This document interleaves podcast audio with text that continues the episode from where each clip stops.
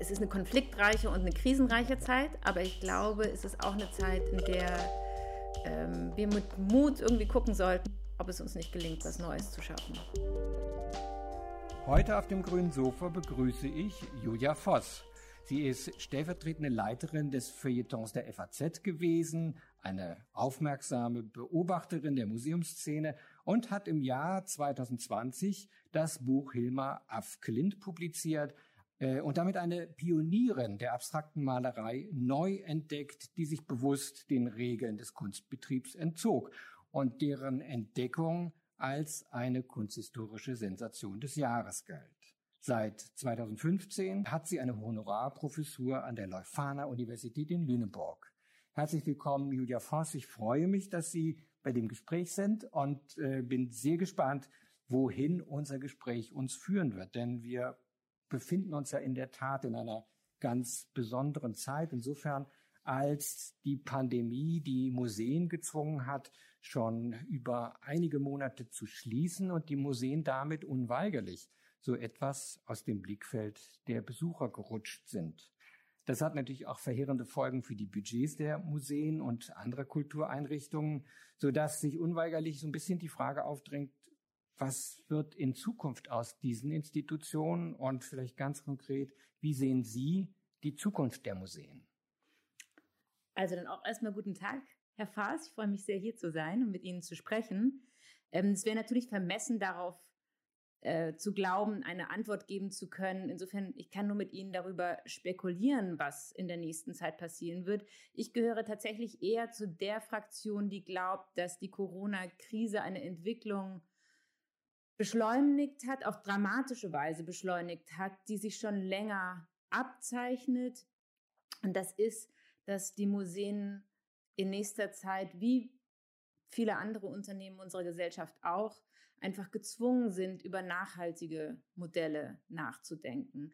Ähm, ich glaube, lange Zeit war es ja tatsächlich so, dass das Kunstmuseum als das herausragende Beispiel, als das Paradebeispiel, als das vielleicht sozusagen Schmuckstück der Museumswelt galt. Und gerade das Kunstmuseum hat alles vorgemacht, was jetzt besonders in die Krise geraten ist, nämlich auf große Ausstellungen zu setzen, statt auf die eigene Sammlung zu setzen, ähm, auf Städtetourismus zu setzen, statt eine enge Verbindung zu den Leuten, die in der Stadt oder in der Umgebung leben, ähm, herzustellen, immer teurere Ausstellungen zu produzieren. Die Versicherungskosten sind wahnsinnig gestiegen in den letzten Jahren. Die Preise für die Kunst sind wahnsinnig gestiegen in den letzten Jahren. Und eigentlich hat das ganz vielen schon Kopfschmerzen bereitet äh, in den vergangenen fünf Jahren. Aber ich glaube, der Betrieb und die Hektik waren so groß, dass die meisten dann doch eher weggeschaut haben und irgendwie gehofft haben, es würde sich von alleine lösen. Und mit der Corona-Krise ist das natürlich einfach ganz plötzlich zum Stillstand gekommen. Tatsächlich haben in dieser Zeit jetzt auch Tagungen stattgefunden, wo es um die Nachhaltigkeit von Museen ging.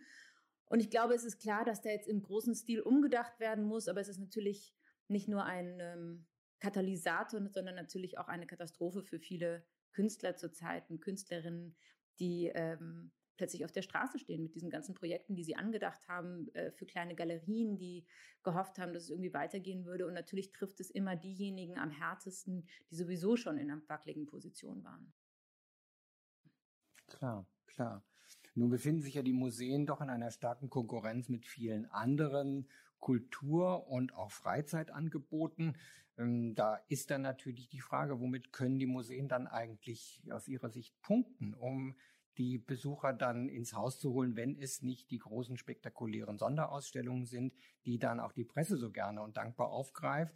Ähm, was, ja, worin kann die eigentliche Qualität der Museen zukünftig bestehen und worin, womit können sie ihre Besucher anziehen und auch binden?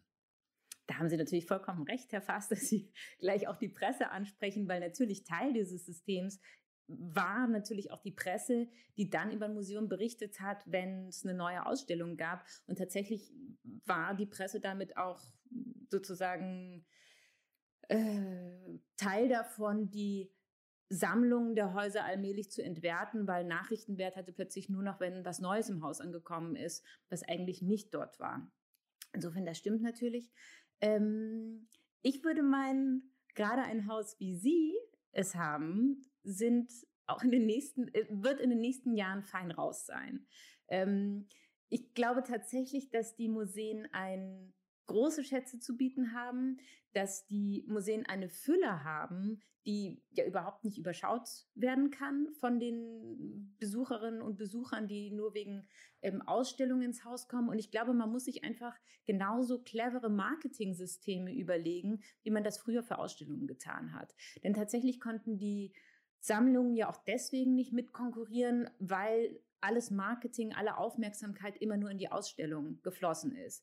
Wenn man aber das versucht umzukehren und vielleicht müsste es da auch Modellversuche geben, sich clevere Marketingstrategien auszudenken für das, was im eigenen Haus ist, glaube ich, könnte man da schon eine Änderung schaffen. Es ist ja tatsächlich so, dass die meisten Leute in einer Stadt überhaupt nicht mehr wissen, was in ihren Museen außerhalb von Ausstellungen zu sehen ist. Also insofern gibt es da viel zu entdecken.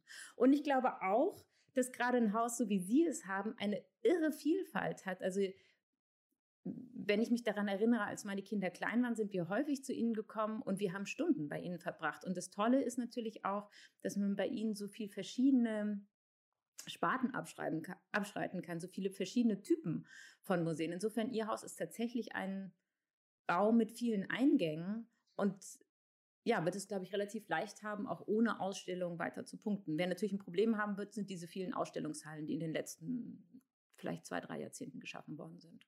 Ja, da sprechen Sie natürlich einen, äh, einen Aspekt an, der uns als Haus natürlich sehr freut oder wo ich auch sagen würde, das sehe ich genauso. Sie sprechen an, dass das Hessische Landesmuseum als Universalmuseum gegründet ist und auch heute noch als Universalmuseum dasteht. Das ist so etwas singulär, vielleicht auch ein bisschen aus der Zeit gefallen. Vielleicht könnte man aber auch gerade heute sagen, ist es so aktuell wie nie zuvor, denn es versammelt unter einem Dach Kunst- und Kulturgeschichte ebenso wie die Naturgeschichte, so dass äh, das ja viele Anknüpfungsmöglichkeiten auch für thematische Ausstellungen und Präsentationen gibt. Das würden Sie schon so einschätzen, dass das ein Vorteil ist, wenn ein Haus gerade an solchen Schnittstellen zwischen unterschiedlichen Themenbereichen und Fachabteilungen arbeiten kann. Ich glaube, Sie haben da eine große Fangemeinde und das ist, glaube ich, nicht nur, weil es diese kulturübergreifenden ähm, Gelenkstellen in Ihrem Haus gibt, sondern Sie haben wirklich eine, einen Vorteil und zwar deswegen, weil jeder Museumstyp ja auch eine andere Museumstradition hat. Das heißt, jeder Museumstyp zieht unterschiedliche ähm, Besuchergruppen. Und wenn wir uns anschauen, wofür die Kunstmuseen lange gestanden haben und vor allen Dingen im 19. Jahrhundert gestanden haben, wofür die Naturkundemuseen gestanden haben, dann ähm, sind das zwei unterschiedliche Traditionen. Es ist bis heute so, wenn Sie in ein Naturkundemuseum gehen, dann riecht es da nach äh, Gummiabrieb von Kinderturnschuhen und man hört Stimmen und es wird herumgerannt und gelacht und geredet. Und dann gibt es das Kunstmuseum, was eher ruhig ist und gesittet und eher erwachsen und vielleicht sogar eher älter. Und das haben sie unter einem Dach. Und das heißt, es werden sich auch immer Besucher, die in dem einen sind, in das andere verirren und dort Sachen entdecken, die ihnen gefallen. Und tatsächlich der große Demokratisierer des Museumssystems war im 19. Jahrhundert das Naturkundemuseum. Die Naturkundemuseen waren diejenigen, die gesagt haben, wir wollen die Arbeiter haben, wir wollen die Frauen haben. Die Naturkundemuseen waren, das ist ein lustiges Detail, aber sehr sprechend, waren die ersten, die Damentoiletten eingeführt haben, weil sie tatsächlich mit Damen auch als Besuchern gerechnet haben.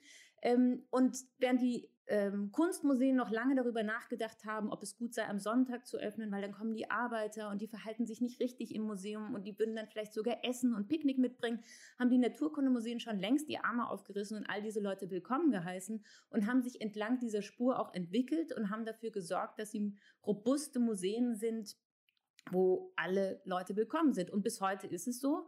Ähm, ein Bekannter von mir sagte vor kurzem, und ich glaube, es bringt die Sache auf den Punkt, ins Kunstmuseum gehen einige, ins äh, Naturkundemuseum gehen viele und in den Zoo gehen alle. Und tatsächlich haben sie ja auch noch die wunderbaren Dioramen bei sich im Haus, die so etwas wie ein kleiner Zoo sind. Natürlich ein stiller Zoo, aber da sind tatsächlich wirkliche Tiere zu sehen. Und das ist bis heute ein absoluter Knüller unter Kindern wenn man davor steht. Und auch für Erwachsene ist es fantastisch, diese Welten zu sehen. Und damit waren sie im 19. Jahrhundert Ende des 19. Jahrhunderts ein Pionier unter den Museen und werden heute noch darum beneidet. Und das ist, glaube ich, auch ein wahnsinniger Pluspunkt eines solchen Hauses. Ähm, es gibt ja sozusagen immer Phasen, wo man denkt, man müsse das Museum jetzt neu erfinden, müsse alles rausreißen und alles umgestalten. Und tatsächlich sind diese Dioramen bei ihnen geblieben und wurden einfach immer weiter restauriert und wieder ähm, hergestellt. Und heute freuen sich alle wieder darüber. Ja, das klingt mir doch aber vielleicht ein bisschen gar zu optimistisch, liebe Frau Voss. Da will ich doch etwas Essig in den Wein gießen und äh, einfach feststellen, dass doch so der Betrieb eines Museums, gerade eines solch großen Museums wie des unseren, einfach mit ziemlich großen personellen, einen ziemlich großen personellen und finanziellen Aufwand darstellt und die Museen damit einfach eine ziemlich teure öffentliche Angelegenheit sind. Ähm, werden wir nicht zukünftig damit zu tun haben, dass auch dieses Modell in Frage gestellt wird, Überreste aus der Vergangenheit, aus Kunst oder Technik oder auch historische Relikte zu sammeln, die dann in Depots gesammelt werden, von denen man dann ja auch immer nur einen kleinen Teil sieht. Wird es das Verständnis auch weiterhin dafür geben, dass es wichtig ist, solche alten Dinge, Dinge, die von unserer Geschichte erzählen, die uns mit unserer Vergangenheit verbinden, ähm, zu sammeln in dieser Form von Museum, wie wir es heute kennen? Also zum einen glaube ich, dass die äh, Wertschätzung der Geschichte ja überhaupt nicht nachlässt. Dann hat natürlich auch etwas wie das Universalmuseum ein ja, ein, ein Problem vielleicht auch mit der eigenen Tradition, denn wenn man unter Universal versteht, dass äh, europäische Gelehrte, und in dem Fall sind es natürlich dann weiße männliche Gelehrte, die Welt versuchen zu, Ordnung und, zu ordnen und äh, zu hierarchisieren, dann ist es natürlich kein schönes Erbe, auf das wir gucken. Wenn man allerdings darunter versteht, und ich glaube, so wird heute das Hessische Landesmuseum gesehen, dass man tatsächlich Leuten die Möglichkeit gibt, in ganz viele verschiedene Bereiche hineinzuschnuppern, dann ist es was anderes. Und jetzt haben Sie die andere Frage angesprochen mit den Depots. Es ist ja tatsächlich so, dass die Depots wachsen ich weiß nicht, das müssen Sie mir beantworten, wie viele, um wie viele Stücke wächst denn Ihr Museum pro Jahr noch? Ja, Im Moment wächst das gar nicht mehr so groß. Also es wächst natürlich immer noch, äh, alleine auch dadurch, dass wir in Messel, in der Grube Messel auch Jahr für Jahr graben und immer auch neue Grabungsfunde haben. Das ist ein Zuwachs, der immer kommt. Auch in anderen Bereichen gibt es Zuwächse. Ähm, aber der Grundbestand an Objekten ist einfach schon außerordentlich groß. Wir sprechen von 1,35 Millionen Objekten, die dieses wunderbare Haus in seinen Depots und in seinen Dauerausstellungen versammelt. Das ist ein großer Schatz, aber auch eine große Aufgabe für die Zukunft. Ja, das ist natürlich eine große Belastung auch für alle Häuser. Die sind ja immer nur eine Spitze des Eisbergs. Das ist das, was wir sehen. Und unten drunter gibt es irgendwie dieses Bergwerk von ähm, Objekten. Ich muss allgemein sagen, auch da muss, muss man sagen, haben die Kunstmuseen eine wenig vorbildliche Entwicklung angestoßen, denn eine ganze Zeit lang galten hier sozusagen die Museen am äh, galten die als am erfolgreichsten, die am schnellsten wachsen. Und die Idee war immer noch ein Anbau, immer noch eine Sammlung dazu, immer noch größere Depots, immer noch mehr zeigen. Und ähm, da haben sie das haben Sie vorhin schon angesprochen, die Presse hat mitgemacht. Wir haben immer geklatscht, wir haben immer gesagt, das ist ja großartig, jetzt ist da noch eine Sammlung und so. Und natürlich, wenn wir uns das heute anschauen, ist es Quatsch. Also die Museen sind viel zu schnell gewachsen in den letzten Jahren. Es gab, wie ich meinen würde, äh, Anreize dafür, die in eine falsche Richtung geführt haben. Und ich glaube, dass wir uns in den nächsten Jahren sehr ernsthaft damit beschäftigen werden, was das bedeutet. Ich war auch lange Zeit der Ansicht, dass Museen sozusagen eigentlich nur in eine Richtung wachsen dürfen und sie dürfen nicht schrumpfen. Also die Frage von Verkäufen aus Museumsdepot ist ja immer eine äh, heiß debattierte Phase. Inzwischen muss ich sagen, halte ich es für immerhin wünschenswert, dass wir öffentlich darüber diskutieren, ähm, ob das so weitergeht, dass die Museen einfach nur wachsen und nichts mehr rausgehen darf. Ich auch sagen, ich meine, eine wesentliche Aufgabe von Museen und insbesondere die Naturkundemuseen haben dieses Thema eigentlich früh ähm, aufgegriffen, ist ja auch sozusagen die Frage der Nachhaltigkeit ähm, in, de, in die Gesellschaft hineinzubringen. An sich würde man meinen, dass Museen nachhaltige Institutionen sein müssen, da sie auf Jahrhunderte angelegt sind. Aber es waren auch hier wieder die Naturkundemuseen, die dieses Thema ganz früh aufgegriffen haben. Und ganz viel ist natürlich mit der Grube Messel verknüpft von Klimawandel, Evolutionsgeschichte, Artenaussterben, was uns heute auch brennend interessiert. Also ich glaube, da würde niemand auf die Idee kommen zu sagen, Davon brauchen wir jetzt nicht mehr so viel. Eine andere Sache ist, Sie haben ja auch zeitgenössische Kunst im Haus. Sie haben zum Beispiel Beuys im Haus, was fantastisch ist. Ich finde diese Mischung aus ähm, sozusagen Urpferdchen und äh, aus der Grube Messel und Urtapir und äh, Beuys finde ich großartig und dass man das auch in wenigen Etagen ablaufen kann. Ähm, eine andere Frage ist aber für mich, wie schnell müssen Kunstsammlungen wachsen? Ähm, und die Kunstsammlungen sind in den letzten Jahren rapide gewachsen und vor allen Dingen durch zeitgenössische Kunst. Und natürlich, wir wollen zeitgenössische Kunst im Museum haben, aber natürlich sind zeitgenössische Kunstwerke andere Artefakte als historische Artefakte. Noch dazu aus Zeiten, was auch für die Kunst gilt, als ja, Kunstwerke sozusagen die, die, die herausragenden visuellen Zeugnisse ihrer Zeit waren. Und da hat sich die Stellung der Kunst doch geändert. Und da muss man sich, glaube ich, sehr, sehr streng fragen, ob es wirklich notwendig ist, dass diese riesigen privaten Sammlungen, die dann auf einen Schlag dann von Museen verschlungen werden ähm, und im Bauch landen, ähm, ob das wirklich im Interesse der Öffentlichkeit ist. Und ich bin auch sehr kritisch, äh, muss ich sagen, was die Vereinbarung dann anbetrifft. Wir haben eine Praxis, dass diese Privatsammlungen ähm, in die Kunstmuseen kommen, ohne dass die Öffentlichkeit die Details davon erfährt. Teilweise erfahren wir nicht mal, wie viele Kunstwerke genau kommen. Wir kriegen immer nur so Bruchstücke davon gezeigt und wir kriegen vor allen Dingen nie die Verträge gezeigt. Und äh, da kann man sich fragen, ob die Verträge, ohne dass die Öffentlichkeit darauf gucken kann, tatsächlich im Sinne der Öffentlichkeit gemacht werden. Also da sehe ich Stoff für viele Diskussionen und die werden auch kommen in Zukunft, weil ich tatsächlich glaube, dass das äh, Konzept der Kunstmuseen ganz streng auf den Prüfstein gestellt werden wird. Aber wir haben es ja nicht nur mit einem Wachstum der Sammlungen zu tun, sondern auch in den letzten 20, 30 Jahren mit einem unglaublichen Wachstum an Museumsinstitutionen, sodass wir wirklich eine Museumsgründung nach der anderen äh, sehen konnten, wo Neubauten entstanden sind und damit auch die die Vielfalt des Museumsangebotes natürlich äh, in einer Weise gewachsen ist, dass wir, ach, wir heute in etwa doppelt so viel Museen oder ich glaube sogar dreimal so viel Museumsinstitutionen wie noch 1980 haben. Das ist auch eine verrückte Entwicklung. Die Christiane Lange ähm, von der Stuttgarter Staatsgalerie, die Direktorin, die hat da vor einigen Jahren schon darauf aufmerksam gemacht und sich damit viele Feinde natürlich gemacht. Es wird immer geklatscht, wenn Museen eröffnet werden. Dann gibt es einen Museumsbau, über den man berichten kann. Auch hier wieder, wie gesagt, muss die Presse ähm, ihre Verantwortung anerkennen.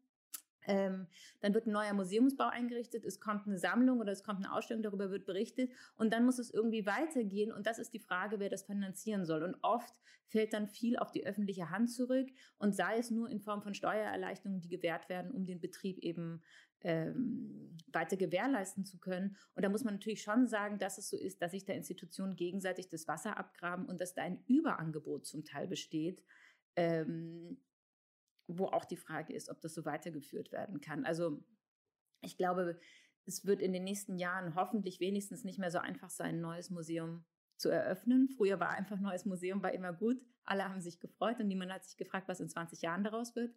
Ähm, und wahrscheinlich müssen wir uns auch hier fragen, ob bestimmte Museen dann zusammengelegt werden müssen oder ob es ein Überangebot wird. Das wird eine unschöne Diskussion, weil natürlich auch mir würde es schwerfallen, auf ein Haus zu deuten und zu sagen, sozusagen ihr samt Mitarbeitern und äh, Ausstellungen und Inhalten ähm, und Besuchern, die ihr habt, ihr seid eigentlich entbehrlich. Das wird eine, ja, das wird eine, das sind schwierige Entscheidungen.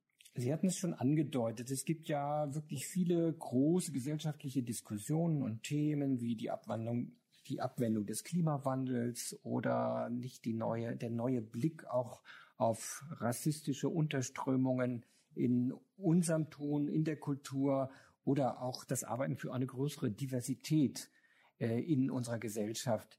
Wie kann Museum sich dem eigentlich stellen oder ist das Museum aus Ihrer Sicht eigentlich die richtige Plattform, um sich damit zu beschäftigen? Ich glaube schon, dass das Museum die richtige Plattform ist, eine der richtigen Plattformen. Ähm, und ich glaube, es geht ehrlich gestanden aber nur hinter den Kulissen, wenn sich dort etwas ändert. Also es ist unwahrscheinlich, dass wir die Museen mit neuen Inhalten füllen und dann alle glücklich und zufrieden sind. Wenn man tatsächlich einen Wandel haben möchte, dann müssen Leute in Museen arbeiten und ihre Expertise einbringen, die einen anderen Blick auf diese Dinge haben, die vielleicht andere Erfahrungen, anderen Hintergrund, eine andere Perspektive mit äh, und diese Stimmen müssen gehört werden. Und das war viel zu wenig der Fall. Ich weiß nicht, wie das an Ihrem Haus ist. Ähm, gibt es denn an Ihrem Haus zum Beispiel, gibt es Restitutionsdebatten um Stücke, die bei Ihnen sind? Oder ähm, haben Sie Sammlungen, um die es Debatten gibt, wo Sie eben sagen würden, die bringen ein rassistisches, ein stark koloniales Erbe mit und das muss aufgearbeitet werden? Ja, ja. Auch unser Haus hat eine ethnologische Sammlung, der, also die aufgearbeitet werden muss und wo wir auch dran sind. Ähm, ich finde da die politischen Förderungen völlig richtig und es kann nur so sein, dass man sich mit diesen Sammlungen ähm, kritisch auseinandersetzt und mit ihrer Geschichte diese aufarbeitet.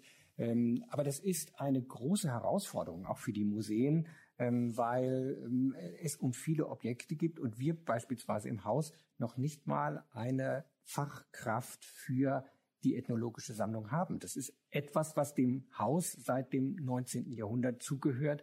Es hat aber weder in der Museumspräsentation noch in der personellen Besetzung eigentlich äh, ist es äh, ist es besetzt dieses Thema, so dass wir jetzt gucken müssen, wie wir uns dem stellen und ähm, ja, es gilt überhaupt die Dinge erst einmal zu erfassen, sich damit zu beschäftigen, deren Geschichte aufzuarbeiten. Das ist bei einer Sammlung von etwa ja, 6.000 bis 7.000 Objekten schon eine große Herausforderung, der wir uns gerne stellen, aber die die Museen auch erneut na, vor auch eine, eine ziemlich schwierige Aufgabe stellen. Da geht es der Wille ist im Grunde genommen da, die Einsicht in die politische Notwendigkeit ebenso, aber es fehlt da auch zum Teil an Ressourcen und äh, Kapazitäten, um dem überhaupt in angemessener Weise Rechnung zu tragen.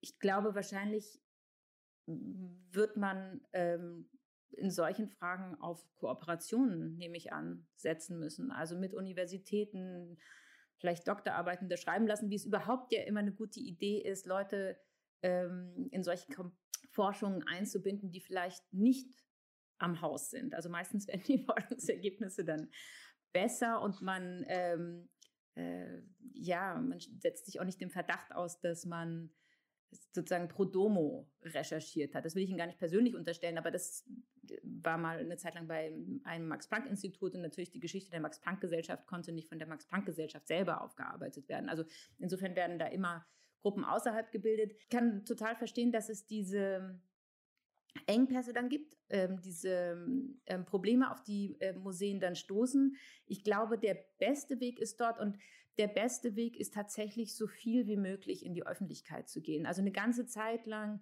und manche Häuser halten es auch heute noch so, ist ja immer die Vorstellung gewesen, wir müssen uns erstmal einen Überblick verschaffen, wir müssen erstmal irgendwie alles wissen. Und wenn wir dann alles wissen, dann sozusagen wird das Kaninchen aus dem Zylinder gezogen und andere dürfen auch mal drauf gucken. Ähm, ich, hab, ähm, ich bin jetzt Kuratorin gerade in einem Projekt am Deutschen Historischen Museum und tatsächlich ist am Deutschen Historischen Museum vor einiger Zeit was sehr Vorbildliches, wie ich finde, passiert. Da gab es nämlich ein Restitutionsbegehren aus Namibia für eine Stele, die in der Sammlung des Hauses ist. Und äh, die Reaktion des Präsidenten des Deutschen Historischen Museums war eben zu sagen, dann machen wir daraus eine öffentliche Veranstaltung, wir machen daraus eine Tagung und wir laden alle ein und alle kommen zu Wort und alle unterhalten sich miteinander und alle formulieren, was äh, sozusagen das Für und Wider ist am Ende wurde tatsächlich entschieden, dass diese Stele zurückgegeben werden muss. Und ich glaube, das ist total der Weg. Also ich glaube, die Museen werden gar nicht dafür geliebt oder auch gar nicht dafür besucht, dass man davon ausgeht, dass sie tadellos sind und keine Fehler haben und äh, sozusagen mit den Abgründen der deutschen Geschichte nichts zu tun haben, sondern im Gegenteil, die meisten Leute gehen eigentlich davon aus, dass die Museen in Deutschland oder wo auch immer natürlich immer Teil der Geschichte davon waren und dass es absurd ist, so zu tun, als hätten die Museen immer eine weiße Weste gehabt. Und ich glaube, für die, ähm, für die Besucherinnen und Besucher ist es sogar interessant zu erfahren, was dort alles geschehen ist. Und es tut der Bindung an ein Museum keinen Abbruch. Ich glaube, man ist nur entfremdet von einem Museum, was so tut, als äh, wäre es sozusagen der, der Saubermann oder so ähm, in der Museumslandschaft. Aber das sehen Sie auch so, das weiß ich. Das sehe ich genauso. Also wir sammeln nicht nur historische Objekte, sondern wir sind auch Teil der Geschichte und Spiegelbild von Geschichte. Und gerade in einem Haus wie dem unseren, das es seit 200 Jahren gibt, da zeichnet sich natürlich auch die Geschichte dieser 200 Jahre ab und auch die koloniale Herangehensweise an Objekte, wie wir sie Ende des 19. Jahrhunderts beobachten können, auch das zeichnet sich im Sammlungsbestand unseres Hauses ab. Und es ist etwas, mit dem wir uns heute beschäftigen müssen. Das ist ganz selbstverständlich. Ich halte gerade diesen Diskurs über Geschichte, über die Geschichtlichkeit von Sammeln und von Sammlungen für einen ganz entscheidenden Punkt, wo es den Museen gelingen kann, Gegenwart und Zukunft zu denken, sich mit der eigenen Geschichte zu beschäftigen, um auf diese Weise einen Veränderungsprozess einzuleiten und Zukunft möglich zu machen. Das halte ich für ganz entscheidend und gerade in der Auseinandersetzung mit historischen Sammlungen hat das Museum aus meiner Sicht seine großen Kompetenzen und Möglichkeiten zum Teil eines gesellschaftlichen Diskurses zu werden. In Reaktion auf die Schließung haben sich die Museen ja geradezu überschlagen, digitale Angebote zu machen, digitale Führungen und alles Mögliche ins Online verlegt, so dass man sich natürlich fragt, was erwächst daraus in Zukunft? Wird das Digitale den Museumsbesuch live ersetzen oder wie schätzen Sie die Möglichkeit der digitalen Medien beziehungsweise deren Rolle in Zukunft ein? Also die Bedeutung wird bestimmt weiter zunehmen und es werden weiter neue Formate erfunden werden und es wird sich kein Haus erlauben können, nicht darüber nachzudenken, wie sie digital präsent sind. Ich glaube überhaupt nicht, dass das dazu führt, dass die Leute weniger kommen. Es wird natürlich, das Angebot ist auch jetzt schon so groß, dass es natürlich eine wahnsinnige Konkurrenz gibt und es einfach irre viele Kanäle gibt, die, weiß ich nicht, 15 Leute scha schauen und unheimlich viel ähm, untergeht. Und da wird es genauso eine Schlacht um Originalität und Sichtbarkeit und so weiter geben, wie es das vorher im Ausstellungswesen also gab. Also da ist fast, glaube ich, dass die Konkurrenz sehr stark sich auch dahin verlagert, ähm, wer im digitalen Raum punkten kann. Aber ähm, ich glaube, die Erfahrung hat eigentlich gezeigt, dass die Museen, die digital besonders erfolgreich sind, auch besonders gut besucht werden. Also offensichtlich ist der Effekt, dass das, was man online sieht oder kennt, kennengelernt hat, dass man das auch in Wirklichkeit sehen will. Also wir wissen ja auch, dass eigentlich die großen, äh, die großen Ikonen der Museen immer Museumsstücke sind, die besonders häufig abgebildet worden sind. Also die Tatsache, dass ein Museumsstück, ein Bild oder auch äh, ein bestimmtes Fossil ähm, viel gesehen wird, führt offensichtlich eher dazu, dass die Leute es auch im Original gesehen haben wollen und äh, davor gestanden haben wollen, unter anderem, um dann auch wieder ein Bild davon zu machen. Aber betrifft das nicht nur sehr, sehr wenige Objekte, das sind so die Mona Lisas der Sammlungen, die dann auch ähm, natürlich als Bildmarke sehr bekannt sind. Aber engt sich der Kreis der bekannten Objekte nicht mehr und mehr auf ganz wenige ein? Das stimmt. Das stimmt. Auf der anderen Seite, ich würde die eher als Köder sehen. Das sind eben, das sind die sehr bekannten Objekte und die sind äh, der Köder. Die Leute, die meisten Leute wissen eben, die Mona Lisa hängt im Louvre. Wahrscheinlich ist eines ihrer bekanntesten Objekte das äh, Urpferdchen aus der Grube Messel.